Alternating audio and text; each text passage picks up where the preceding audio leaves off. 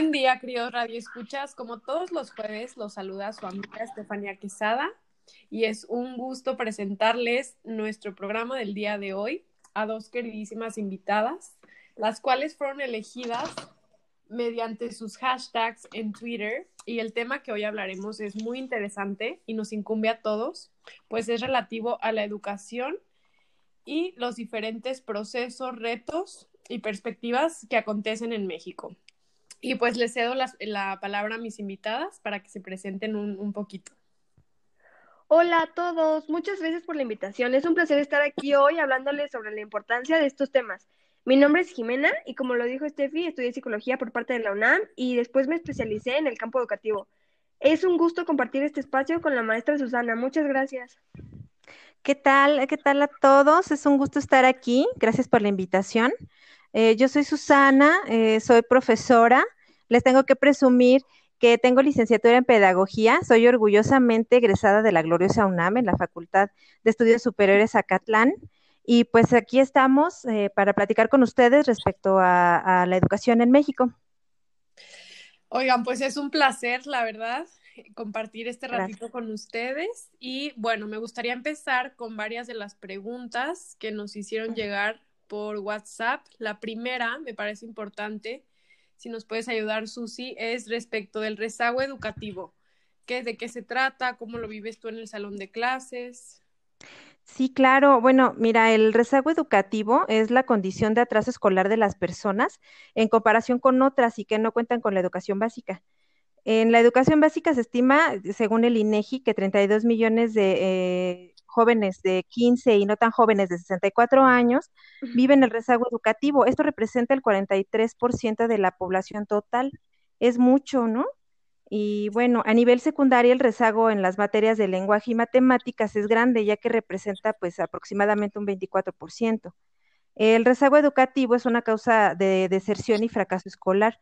El sistema escolar, yo pienso, pues que es responsable de este rezago, porque no provee como infraestructura a las escuelas.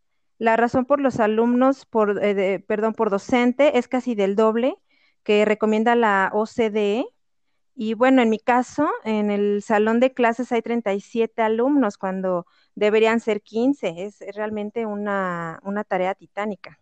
Sí, claro, Susi. La verdad es que me parece que los maestros aquí en México son, pues son de verdad héroes sin capa, porque a veces se avientan hasta grupos de 50 alumnos, cuando, como tú mencionas bien, la impartición de educación me parece que es un trabajo muy delicado y debería ser aproximadamente de 15 o 20 alumnos por docente. Entonces, pues sí, sí es importante checar esto. Y también otra cosa que me gustaría preguntarte, Susana, es, ¿tú qué, qué propondrías para que el nivel de rezago baje? Bueno, pues eh, pienso que se debe atacar el rezago desde un nivel institucional, donde se orienten y se creen nuevas políticas educativas y se respete el derecho a la educación para todos así no importando la raza, educación o sexo, y pues creando un sistema de mejora para los alumnos que se encuentren en estado de rezago, con maestros pues preparados en pedagogía y didáctica especializada en alumnos, eh, y pues por eso debemos estudiar en la UNAM. Perfecto, me parece muy interesante lo que nos comentas. Y otra pregunta que nos lleva aquí al WhatsApp es acerca del tema de la deserción escolar, que tengo entendido es, es sinónimo del abandono. no sé qué nos puedan platicar al respecto, qué opinan, cuáles son las tareas que desempeñan tanto los maestros como psicólogos en este tema. Exactamente, como lo menciona Susana, el rezago estudiantil, entre otros muchos factores, eh, presentan problemas grandes y complejos en la educación en México. Y como lo dices, Steffi, el, la deserción escolar también es un factor muy grande eh, que obstaculiza pues que se lleve bien a cabo la educación, ¿no? Pero ¿qué es la deserción? Regularmente es el abandono de la carrera o los cursos a los que acude el estudiante. ¿Qué significa? Deja de asistir a clases, deja de hacer tarea, deja de cumplir pues con las responsabilidades que se le otorgan una vez que se inscribe. Y también cuando los estudiantes hacen un cambio a otra institución y cuando hacen un cambio de carrera, igual se toma como deserción. Pues eh, sí, la calidad en la enseñanza tiene un papel decisivo en el desarrollo intelectual del individuo, promoviendo el pensamiento pues analítico, crítico y creativo desde las primeras etapas, perdón, de la vida escolar. Esto, pues, eh, también implica aprovechar las inteligencias del estudiante, también enseñarle a coexistir, a promover la estancia y éxito escolar. Para esto, los docentes debemos estar actualizados y altamente capacitados con el objetivo de preparar al individuo a pensar libremente y a que contribuya en su sociedad de manera humana y constructiva, pues para tener una vida plena. Es la verdad todo un reto el que tenemos los docentes, bueno, y todos en general como sociedad, ¿no? ¿Qué creen? Claro, sí, me parece que es un reto muy grande este tema de la educación y de hecho me parece preocupante este tema del abandono escolar porque creo que conforme va creciendo el nivel educativo en un alumno es mayor la problemática que enfrenta debido a problemas económicos o de diferentes tipos, pero me gustaría saber su opinión respecto en este tema de la deserción. ¿Debería catalogarse como deserción aunque sea solo un cambio de plantel o un cambio de carrera? No sé ustedes cómo, cómo vean al respecto. tienes mucha razón en eso de que a veces las situaciones obstaculizan terminar los estudios. Y yo tengo, por ejemplo, muchos casos donde, pues por varios factores como drogas, embarazos adolescentes, como eh, eh ¿cómo se dice? Como, eh, ay, perdón, factores económicos, que no les permiten el transporte a los estudiantes, dejan a un lado los estudios. Y esto es alarmante también porque pues la educación se considera como el patrimonio social más importante y la población que abandona sus estudios, sus estudios generalmente experimenta exclusión, ya que como sabemos, pues la educación transmite todos los valores y todas las conductas que nos hacen pertenecer a la sociedad. Y más bien creo que la, respondiendo a tu pregunta, más bien creo que la deserción se toma como estadística, ¿no?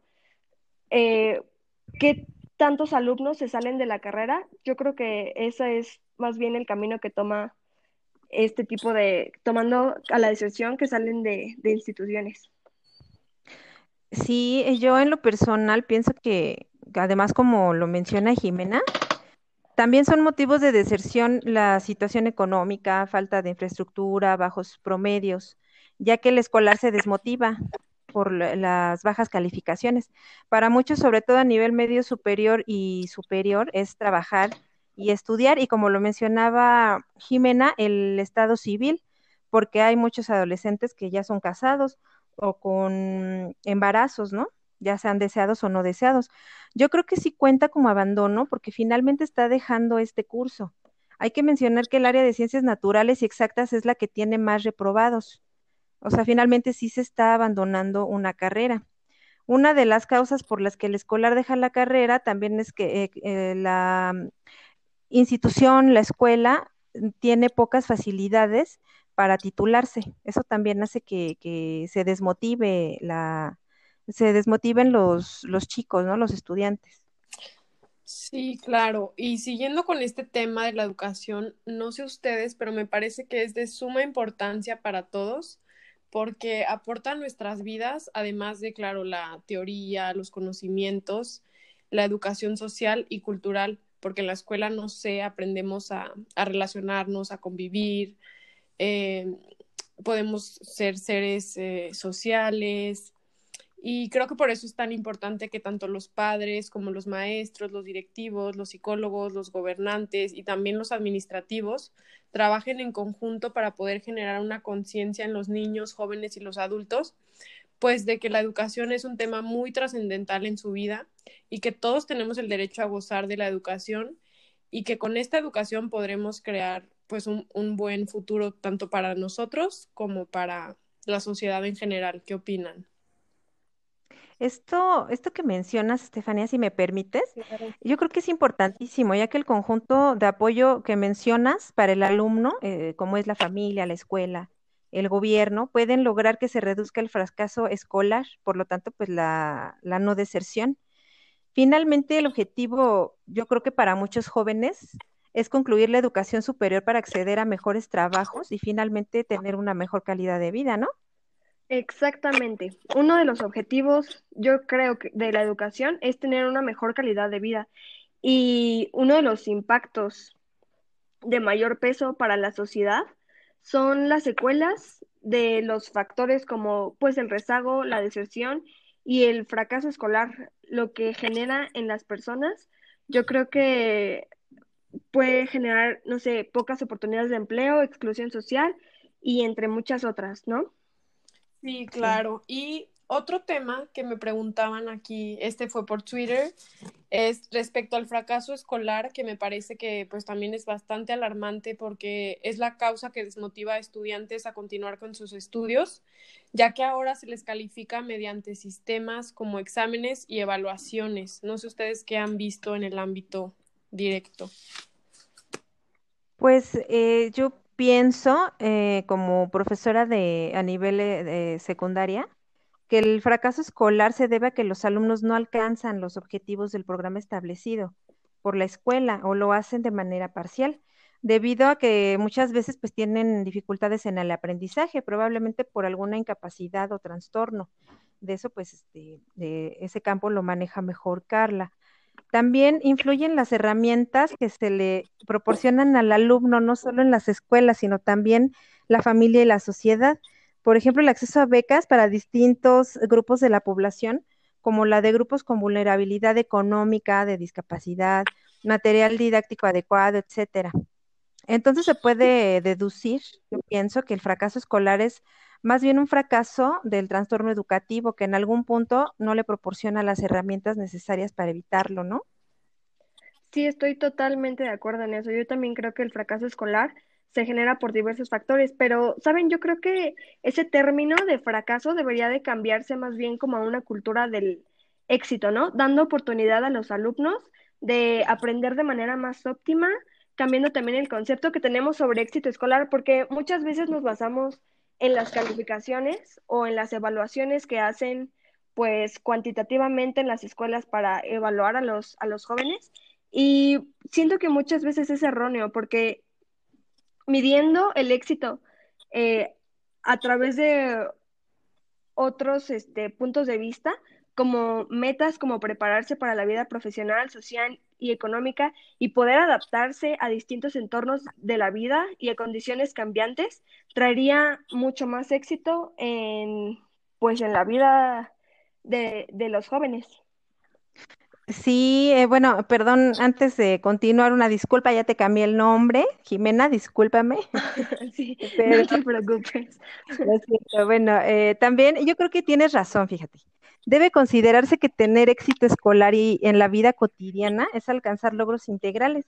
Es decir, no solo que se obtenga el 10, que el objetivo sea eh, tener 10, sino también la adquisición real de conocimientos y el éxito en la vida personal. En un mundo globalizado, el, éxito económico yo creo que es lo primordial, pero también nos estamos olvidando del aspecto humano.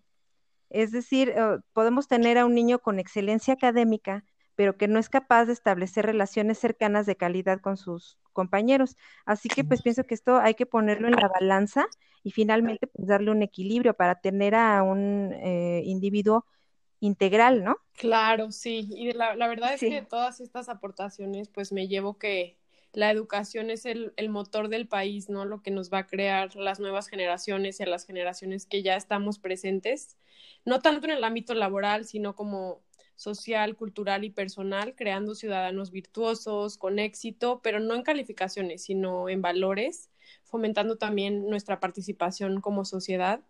Y pues bueno, chicas, profesora Susana, psicóloga Jimena, no me queda más que agradecerles su tiempo, sus aportaciones y son bienvenidas cuando gusten, con mucho gusto. Muchas gracias. Gracias, gracias. Muchas gracias.